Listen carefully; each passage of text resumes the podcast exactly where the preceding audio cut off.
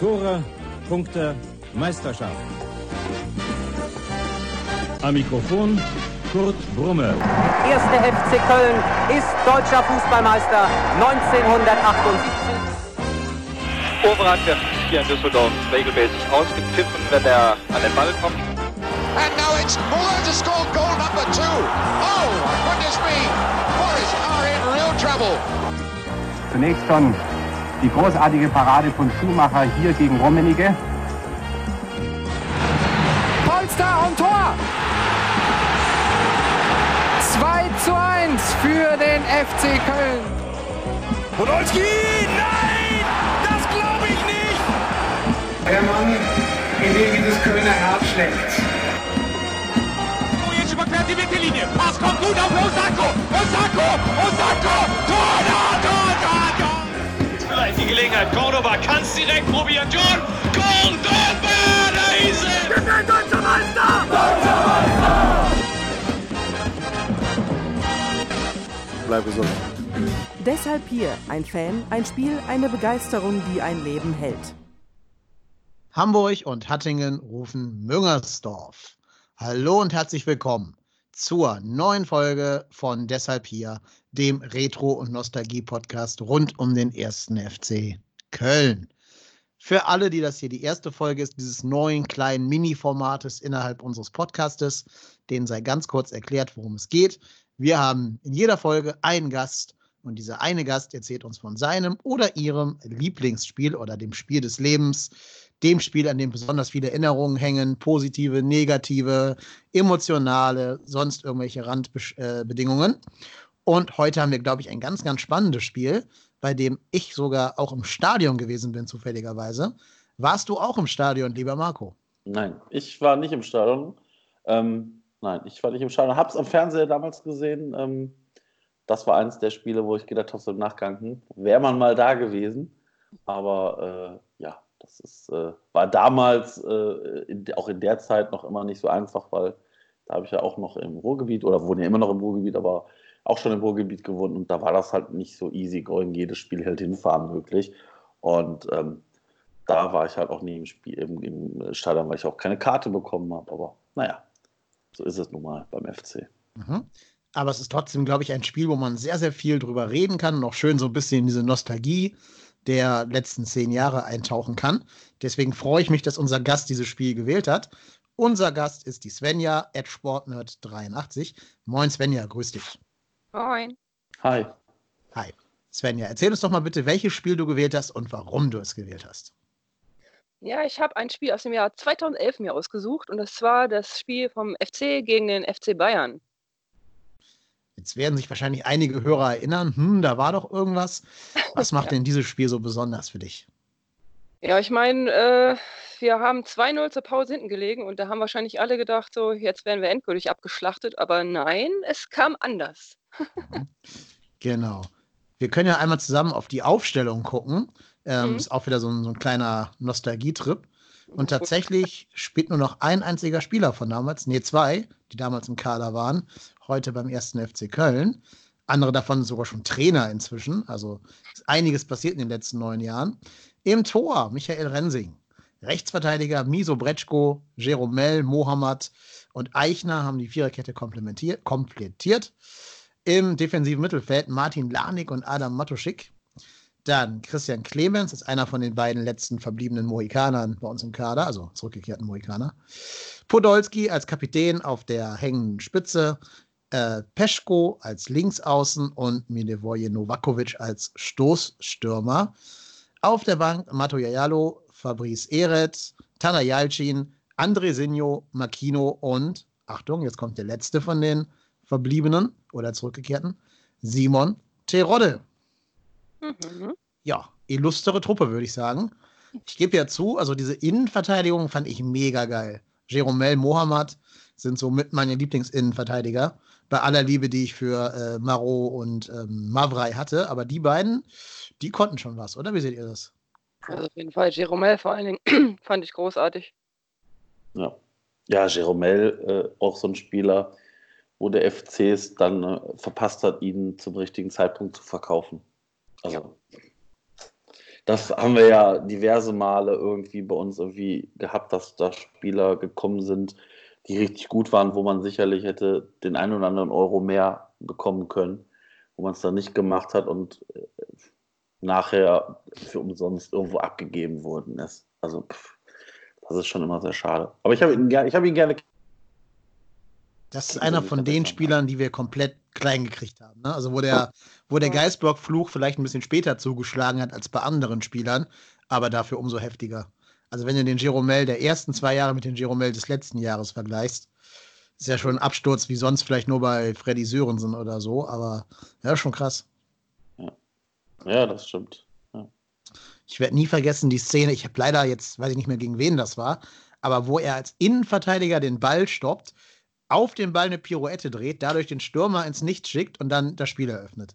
Das war so der Moment, glaube ich, das war auch äh, im ersten Heimspiel von ihm oder im zweiten Heimspiel beim FC für ihn, wo er sich quasi das Stadion für immer zum Fan, Fan und Freund gemacht hat.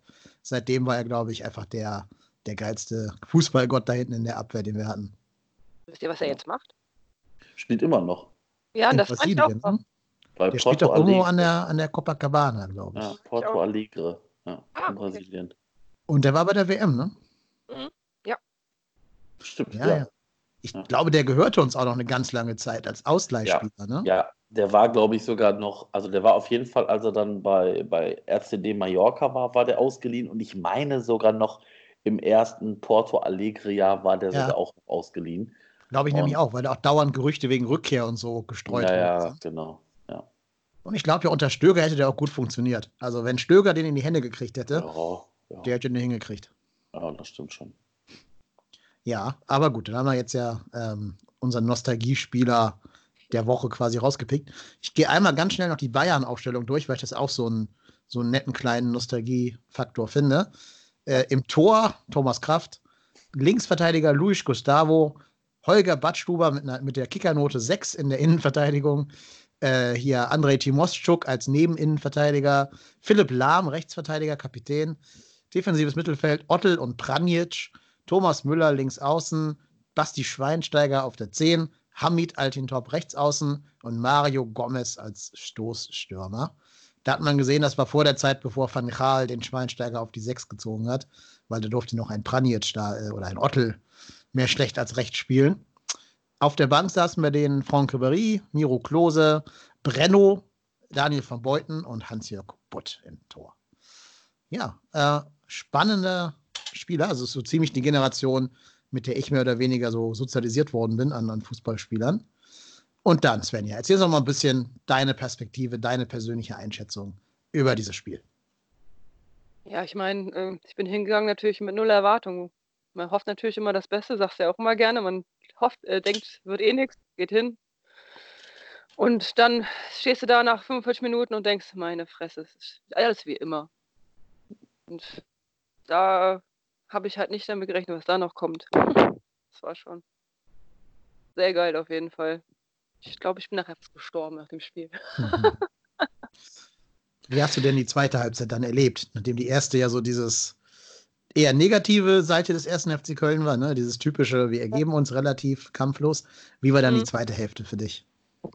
Ja, wie gesagt, du bist ja damit reingegangen, standst da mit deinen Leuten, dachtest so, ja, passiert eh nichts mehr. Als dann der Anschlusstreffer kam, hast du natürlich so ein bisschen gehofft, vielleicht doch noch ein Punkt.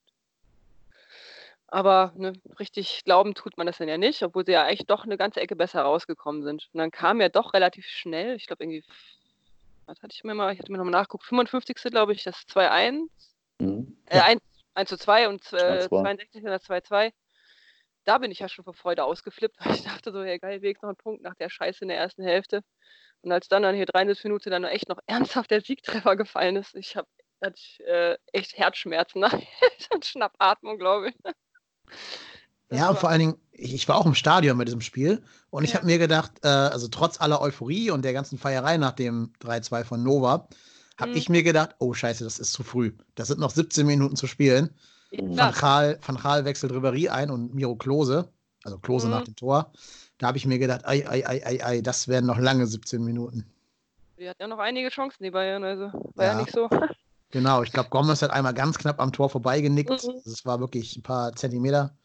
Ja, Ribéry hat ein paar Chancen, wo er, wo er äh, verzogen hat. Da war noch einiges drin, dass man da wirklich auch mit Herzschlag rausgegangen ist aus diesem Spiel, ne? mit, mit Puls 180. Ja, ich, ja, ich bin echt auf dem Weg zur Bahn. Ich mein, mit meiner Schwester zusammen da gewesen auch. Und ich so, mein Gott, ich glaube, ich kriege einen Herzanfall. Also, Mhm. ich habe echt Schmerzen gehabt. Ich habe echt gedacht, was ist denn hier los? Also, das war nicht gut. Fußball ist ungesund, ich sage euch das. Ja, ich glaube auch. Aber in Zeiten wie jetzt ist es ja gut, ein gesundes Herz zu haben, habe ich mir sagen lassen. Also es ist gutes Training sozusagen. Hm. Ich habe es da strapaziert auf jeden Fall. Ja, total. Vor allem, weil am Ende die Bayern ja noch auf Dreierkette umgestellt haben. Ne? Klose kam ja für Luis Gustavo. Ja, Das heißt, die haben dann ja All-In gespielt. Ähm, mit, Ja. mit Schweinsteiger, Müller, Gomez, äh, äh, Ribéry. Ist natürlich eine krasse Offensive, ne? Ja, eben. Ich meine, so gut unsere Defensive in dem Fall war, aber Ja. Ist doch was anderes.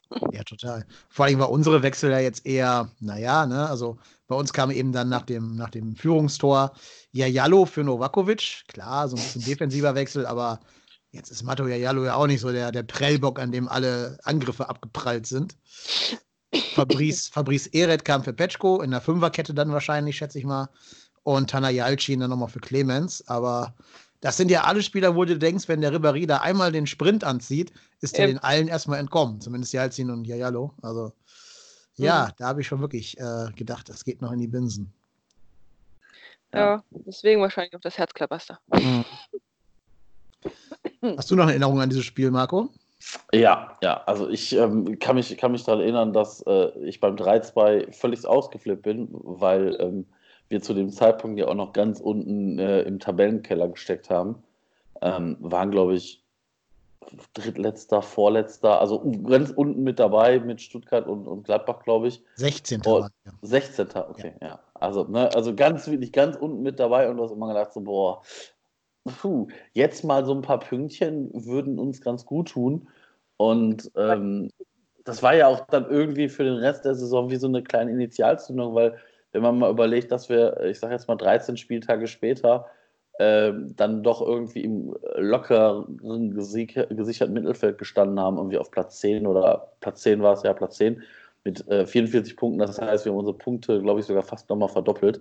Ähm, das hat halt gezeigt, wie, wie, was für eine Initialzündung dieses Spiel irgendwie dann haben konnte. Mhm. Mhm. Wisst ihr noch, wer in der Saison 16. geworden ist? Nee. Gladbach. Weißt du's, Marco? Ja, sag nochmal. Die Gladbacher. Gladbach. Die haben, äh, Oh, schade. äh, ja, schade, aber es, also, oh, oh. das aber- Problem ist ja auch, sie haben sich ja dann auch noch so desaströs gerettet Ja. mit dem Relegationsspiel gegen den VfL Ja. Bochum. Richtig, das war, glaube ich, Favre, ne? Da kam Favre noch fünf Spieltage vor Favre, Schluss. Genau. Ja, Und und ich, ich meine, das war noch wegen einem Einwurf, der keiner war, haben sie sich gerettet. Ja, und ich glaube, ich glaube auch irgendwie mit zwei Unentschieden habe ich irgendwie im Kopf. Ja, 0-0-1-1, glaube ich, ne? Ohne es jetzt Ja, auch, nachgeprüft ich zu dachte, das haben. macht nur der HSV. Ja, aber ich meine, ja, Gladbach nee, also das kacke, war, also die Gladbach haben das auch irgendwie, nee, nee, stimmt nicht, sie haben 1-0 vielleicht das 1-0, ja. gewonnen und Ja, Äh, dann 1-1 das Rückspiel. Ähm, aber ich glaube auch, dass das 1-1 ist so äh, irgendwie, zumindest habe ich es noch im, im Kopf, dass es irgendwie so halb dubios irgendwie war, dass irgendwie Reus das hätte nicht erzielen dürfen, weil irgendwas war auf jeden Fall. Ja, ich meine, es war halt ein Einwurf, der keiner war. Irgendwie so habe ich Ja. das im Kopf. Ähm, dass der Ball irgendwie eigentlich von einem Gladbach-Spieler ans Aus befördert wurde, aber der Schiri eben Einwurf für Gladbach gegeben hat. Und aus dem Einwurf ist dann halt dieses Reus-Tor Ja. entstanden. So war das, glaube ich, irgendwie.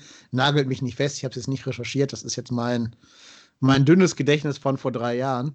Ähm, damals hat Mahir Salik noch für Bochum gespielt. Liebe Grüße, Wuppertaler Jungen. Ähm, Im Wuppertal eine kleine Lokalgröße. Also herzliche Grüße an Mahir Salik. Ja, aber der FC am Ende der Saison Zehnter mit 44 Punkten, 47 zu 62 Toren, also relativ ungefährdet. Äh, acht Punkte vor Gladbach, das werden wir so schnell auch nicht mehr erleben, glaube ich, dass wir acht Punkte Nee. vor den in der Abschlussplatzierung sind. Aber generell war das eine sehr gute erste Liga von der, von der Besetzung der Mannschaften her. Ich gehe die mal einfach durch von unten nach oben. In der Liga haben 2010, 2011 gespielt St. Pauli, Eintracht Frankfurt, Mönchengladbach, dann okay, Wolfsburg, ja, okay, ich jetzt nicht, aber okay.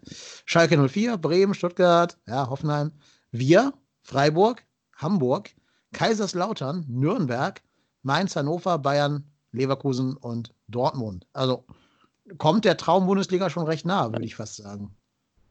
Ja, mit paar. Das stimmt, das stimmt. Ja, ne? Also tauscht die, tauscht die beiden Chaotenvereine hier Wolfsburg und, und Hoffenheim gegen äh, pff, HSV und was weiß ich, wen noch, HSV und Bochum vielleicht. Und du hast dann eine sehr, sehr gute Bundesliga. Und der HSV hat doch da in der Liga gespielt. Stimmt, hast recht, ja, ja. Kennt man gar nicht mehr, ne? Den HSV in Ja, der ja. Liga. Ich auch gerade so. Ja, ja, ja, klar. Nee, war ich gerade, hast du recht. Ich wundere das immer, also, also dass Kaiserslautern da in, in noch Erstliga gespielt hat, wenn man überlegt, wo die jetzt rumdümpeln. Ja, die waren Siebter, ne? Die waren sogar also zwei Punkte mehr als wir. Die hatten noch Tuchfühlung zu Europa, wenn auch, ja gut, zwölf Punkte, okay, aber mit sieben kannst du ja qualifizieren zumindest für, also heutzutage in der heutigen Bundesliga, damals glaube ich noch nicht, ähm, für Europa. Also die waren drauf und dran. Sogar Mhm. ein Punkt mehr als der HSV. War das, war, das die, war das die Saison, wo äh, Weidenfeller gesagt hat, we have a grandiose Saison gespielt? Ja, würde ich sagen, weil die haben mit sieben Punkten Vorsprung vor Bayer Leverkusen die Meisterschaft errungen. Also glaube ich das mal. Bayern München sogar nur Dritter geworden am Ende. Ne? Den fehlten, Achtung, jetzt kommt's, den fehlten genau die drei Punkte aus unserem Spiel, um Bayer Leverkusen zu überholen. Den fehlen Ja. drei Punkte auf Leverkusen. Deswegen mussten die damals noch Champions League Quali spielen. Wahnsinn. Ja. Kann man auch nicht mehr. Ja, ja. Hannover Vierter. Ja, ja, ja. Und Mit nur fünf Punkte hinter den Bayern. Ne? Mit Schmatke? Schmaddi, oder? Mhm. Und Enke im Tor oder war das, war das später? Das muss Enke gewesen Das müsste Enke gewesen sein, ne? Ja, Oh, Mensch, auch eine, auch eine Phase des Fußballs, an die man sich zurückerinnern muss. Ähm, ist einiges passiert in neun Jahren, ne? Ja, Nee, ja Zieler. Zieler war drin. Das müsste, äh, Zieler im Tor, dann müsste das fast die Saison nach Enkes tragischem Ableben gewesen sein, wenn der Zieler da im Tor stand. Stimmt, Zieler und Fromlowitz, ja, stimmt. Ja. Ich muss, ja. Auch Konstantin Rausch. Ja, Konstantin ja. Rausch im Dienste äh, und Didier Jakonan, bester Torschütze. Mein Gott. Das war eine andere Zeit. Lars Stindl hat dann auch bei denen gespielt, ja. Genau. Ja, Wahnsinn. Ja, sind wir ein bisschen weggekommen von unserem Spiel äh, gegen die Bayern. Da gibt es aber noch so ein paar Randgeschichten zu erzählen, würde ich sagen. Ich weiß nicht, ob ihr euch erinnern könnt. Trainer damals der Bayern war ja tatsächlich Louis van Gaal. Und der hat nachher im, im Postspiel-Interview gesagt, ähm, ja, in der Halbzeit waren wir uns zu sicher. Da habe ich gesagt, äh, Leute, schalten mal Gang zurück. Und das hat denen ja nachher dann das Genick gebrochen, ne? dass der Van Gaal denen gesagt hat in der Pause, ja, 2-0, Leute, läuft schon. Der FC hier, Absteiger, Kellerkind und so, da braucht er nicht mehr mit der ganzen Kapelle spielen. Und das hat sich gerecht. Dann haben wir es eben geschafft, dieses Momentum zu unseren Gunsten umzubiegen. Wahrscheinlich auch be be bedingt durch dieses recht frühe Tor von Krille dann in der 55.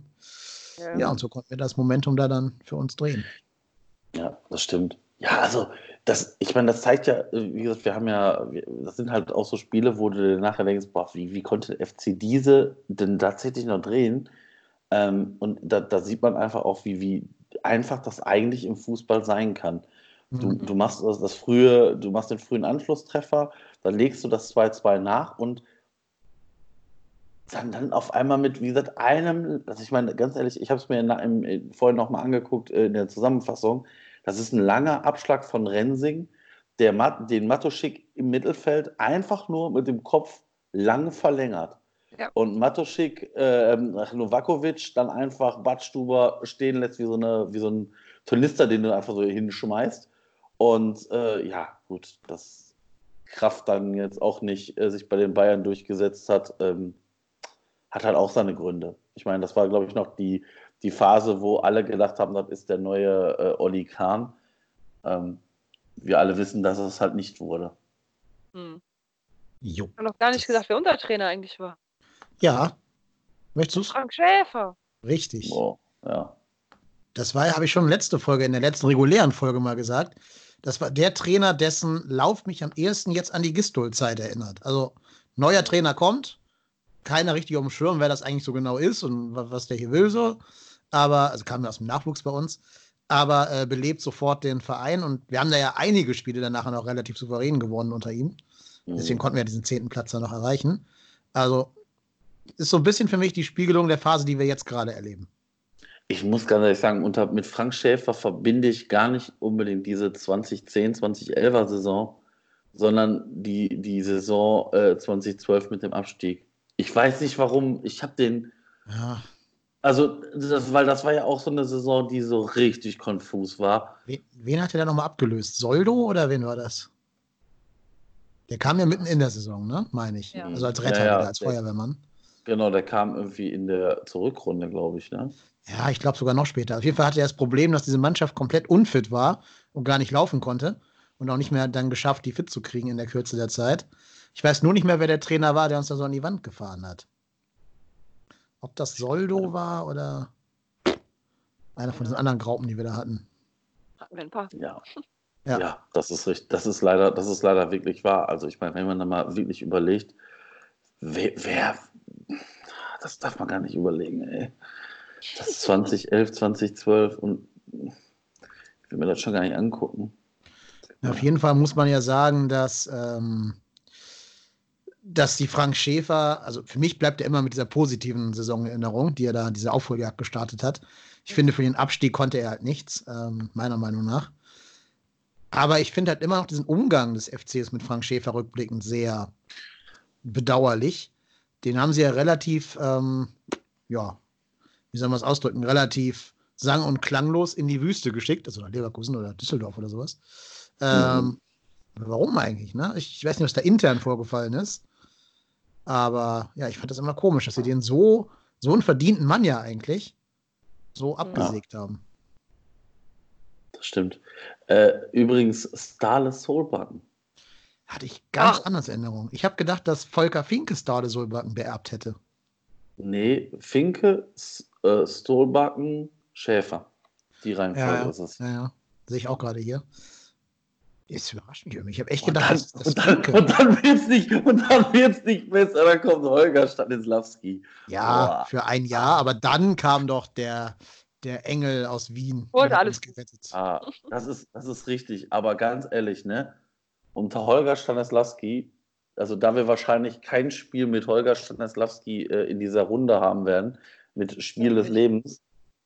Unter Stanislawski kann ich mich noch daran erinnern, dass Matthias Lehmann bei mir nur der Rückpassmatze genannt wurde. Ja, Der hat jeden Ball, jeden Ball, den der bekommen hat, abgestoppt, sich umgedreht und nach hinten gespielt. Und ich meine, das war irgend so ein ganz, ganz bitteres Zweitligaspiel. Ich meine, gegen Regensburg oder gegen irgendein so Kackteam und äh, war mit drei Kumpels im Stadion und habe gesagt, boah, wenn der Lehmann heute einen Ball über mehr als zwei Meter nach vorne spielt, gebe ich hier einen aus. Und es war ein ganz günstiger Abend für mich, weil er hat es nicht geschafft, einen Ball mit mehr als zwei Meter Raumgewinn nach vorne zu spielen. Mhm.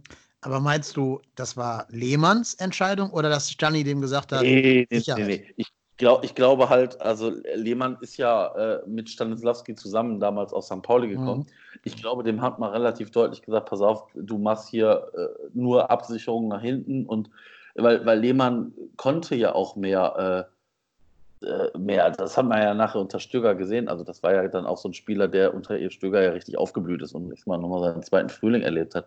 Also, dass der mehr konnte, das haben wir ja alle gesehen, aber das war schon, das war schon bitter. Also, das muss ich ganz ehrlich sagen, das war schon Phase, die äh, muss ich nicht nochmal haben.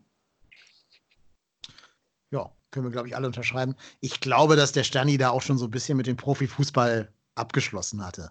Der hat dann nachher auch dem, dem Fu- Profifußball den Rücken gekehrt, hat hier in Hamburg-Winterhude einen Rewe-Markt aufgemacht und hat hoffentlich immer genug Klopapier vorrätig. Äh, Liebe Grüße. Äh, und ist ja nur noch so Fernsehexperte, aber der macht ja im Profifußball selber nichts mehr.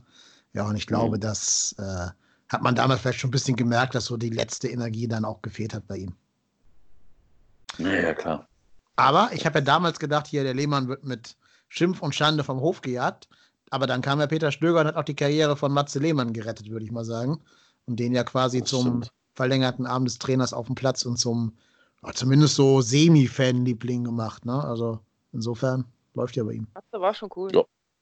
Ja, ja, ja, auf jeden Fall. Also das äh, muss ich ja ganz ehrlich sagen, das war schon, war schon wirklich, wirklich gut. Ja, also für mich der Abstieg nach der Europa League-Qualifikation hängt auch mit der Rolle von Matze Lehmann zusammen, dass er da nicht mehr diese alte Form erreicht hat. Ähm, Mhm. Da hat man halt gesehen, dass der sehr wichtig fürs Mannschaftsgefüge war. Ja, das stimmt schon. Das stimmt schon. Ja, es ist schon, schon krass. Mhm. Wir könnten bei dem Spiel jetzt, also dem Bayern-Spiel, nochmal ein bisschen auf Milivoje Novakovic gucken. Der ist ja der Held dieses Spiels mit zwei Toren gegen die Bayern. Ähm, was mir so aufgefallen ist in der Nachbetrachtung, ich bin jetzt seit 2007 Fan des ersten FC Köln und wir haben es ja irgendwie geschafft, obwohl wir ja immer in der Zeit doch eher so ein graupiger Verein waren, hatten wir immer mindestens einen geilen Stürmer in unserer Mannschaft. Mhm. Ähm, und da ist, glaube ich, Nova schon ja, Top 3, würde ich fast behaupten. Wenn ihr Bock habt, wir können ja mal Stürmer-Ranking machen. Wenn wir jetzt nur, ja. die, nur die Stürmer so der, sagen wir mal, der 2000er Jahre nehmen und nicht alle, also nicht Toni Polster und so, wer wäre da bei euch in der Top 3? Haben wir es nicht abgesprochen, ist jetzt komplett spontan. Podolski? Ja, Nova auf jeden Fall. Novakovic. Ja, klar, Modest. Und Modest. Mhm. Wäre auch genau meine Top 3 gewesen, ja, richtig. Also, John Cordoba hat Chancen, da reinzustoßen. Ich wüsste nur nicht, wen er verjagen sollte. Also, höchstens, wenn sich Modest sein Denkmal selber jetzt beschmutzt. Mhm. Aber das sind schon so die, die drei, die man da, glaube ich, nennen muss, ne? Ja, ja also ich, klar, Modest, ich sage jetzt mal vorsichtig, Modest wäre bei mir safe drin, wenn er jetzt nicht bei uns spielen würde. Dann, ja. dann, hätte ich mir da, dann hätte ich jetzt gar nicht, dann hätte ich gar nicht gefackelt, hätte ich gesagt, klar, Modest, ohne, ohne jede Debatte. Ähm, mhm. Weil, ich sag mal, das, das, was Podolski und Novakovic halt geschafft haben, ist, dass die Mehrheit halt auch nur eine gute Saison hatten. Gut, jetzt muss man sagen, Modest hatte auch zwei, also eine wirklich Saison, die war okay und eine Saison, die war fantastisch. Mhm. Und ja, dann war der halt da in China und kommt jetzt zurück und findet jetzt halt nicht so zu seiner Form. Und ich glaube gar nicht, dass es. Also ich glaube, man muss vielleicht auch einfach dann von diesem 25 Tore Modest weg. Weil ich glaube, das war halt eine Saison, da hat halt alles gepasst.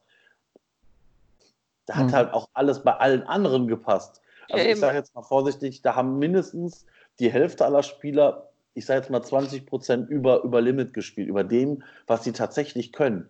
Weil guck dir doch mal an, wo diese Spieler jetzt überall spielen. Die spielen nicht bei Champions League Vereinen. Die spielen alle bei Werder Bremen.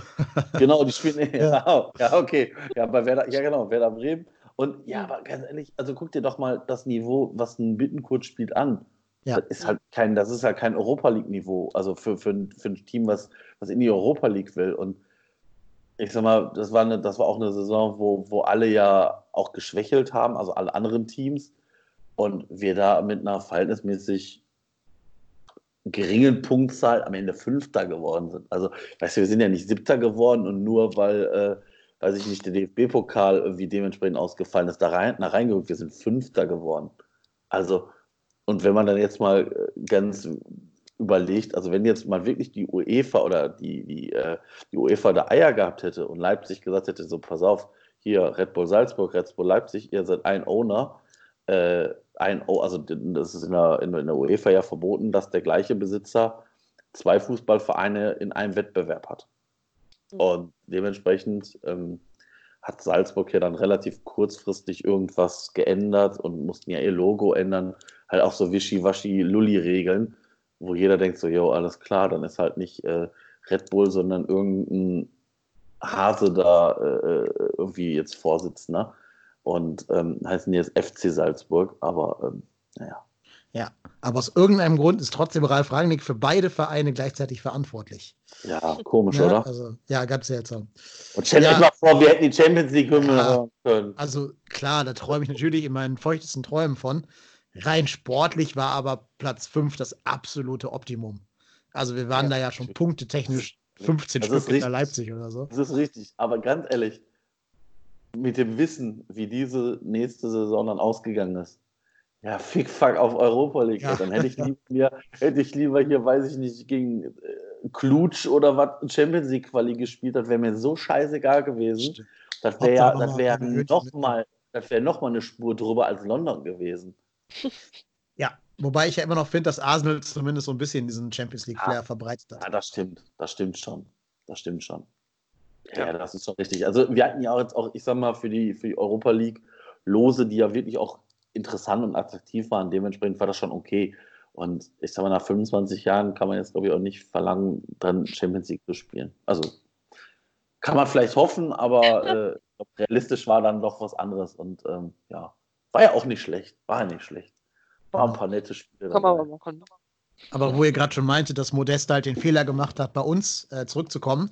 Ich persönlich finde ja auch, dass Poldi einmal zu oft zurückgekehrt ist. Also Ja. zum Thema das eigene Denkmal beschmutzen und so. Also beschmutzen Ja. in Anführungsstrichen. Ähm, zumindest daran kratzen. Würde ich jetzt zumindest so als These mal in den Raum stellen. Mhm. Ja, In dem Spiel auch für, ganz schwach. für, ihn, für ihn vielleicht schon, aber ich glaube, Poldi hat ja eigentlich, wenn man es auch mal ganz ehrlich im- ni- nimmt, auch nur bei einem Verein funktioniert. Und das waren wir. Mhm. Ich meine, er hatte bei jedem Verein so eine recht gute Phase. Zumindest bei Arsenal hat er auch eine ganz gute Startphase. Ja. Aber hat es nie so richtig geschafft, das mal länger aufrechtzuerhalten. Ne? Ja. Und, und ganz ehrlich, ich glaube, also ganz ehrlich, ich nehme ja vielen Spielern hier dieses Trikot küssen und äh, sich vor die Kurve stellen und abfeiern lassen, nicht, also nehmen das denen nicht immer ab. Das ist, da ist natürlich auch viel Show bei. Die wissen natürlich auch, wie sie sich verkaufen und wie sie ihren Marktwert auch bei den Fans und etc. steigern.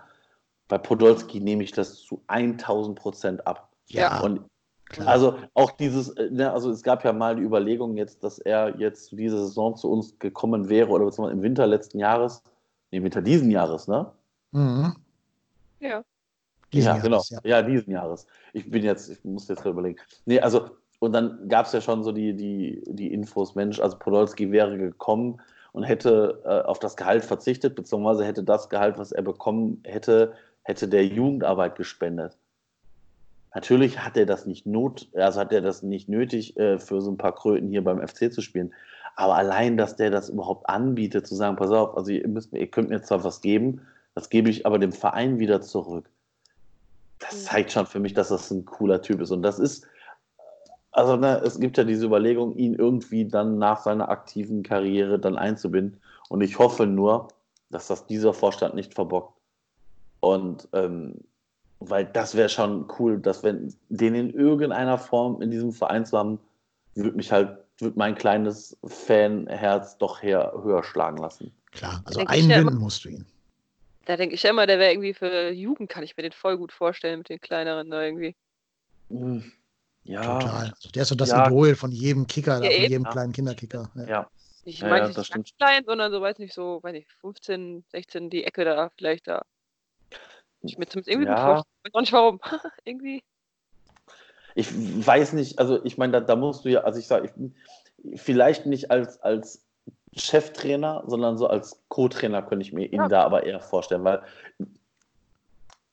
ich weiß nicht, weiß nicht, ob Lukas Podolski so das technische Know-how äh, hat. Also das ist ein feiner Kicker, der, der wird auch über seine Fußballerfahrung verfügen. Aber ob der das so rüberbringen kann, weiß ich nicht. Weil, weil ich glaube, du, ich sag mal 15, 16, das ist ja die Phase, wo, wo es für die Jungs darum geht, den, den nächsten Schritt zu gehen und ich sag mal Richtung, für viele Richtung professioneller Fußball zu gehen. Und ich glaube, da kannst du halt nicht so ein, was, wie, sag- wie sage ich das jetzt richtig? Nicht jemanden hinstellen, der es vielleicht nicht vermitteln kann, aber ein cooler Typ ist.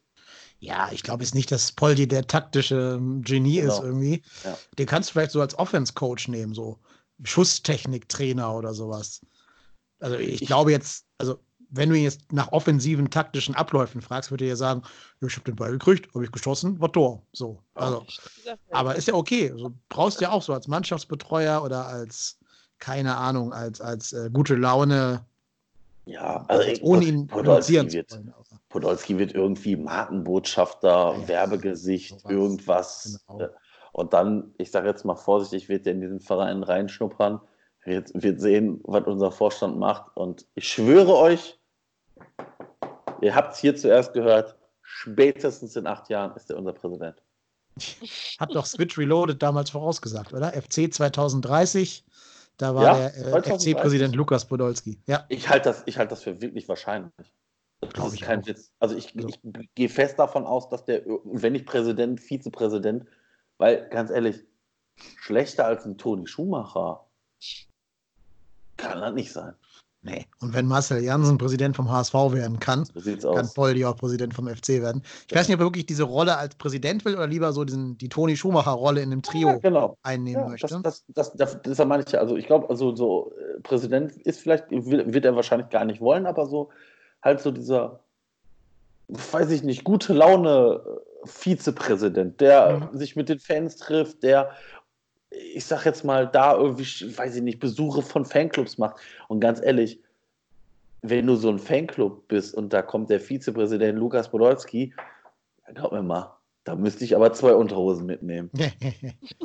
das wäre aber, das wär aber vorbei beim ersten Mal. Vielleicht ja auch so ein Trainer-Tag-Team. Dirk Lottner als Cheftrainer und Poldi so als Co-Trainer für die Motivation. Das klingt cool. Bitte nichts. Sag hier nichts Falsches gegen, Nein. gegen potenzielle. Aber lass Egal. doch diesen Kelch an uns vorübergehen. Ach ja. So, ich habe noch eine Anekdote zu dem Bayern-Spiel, bevor wir es hier beenden werden. Ähm, ich war ja auch im Stadion live bei dem Spiel.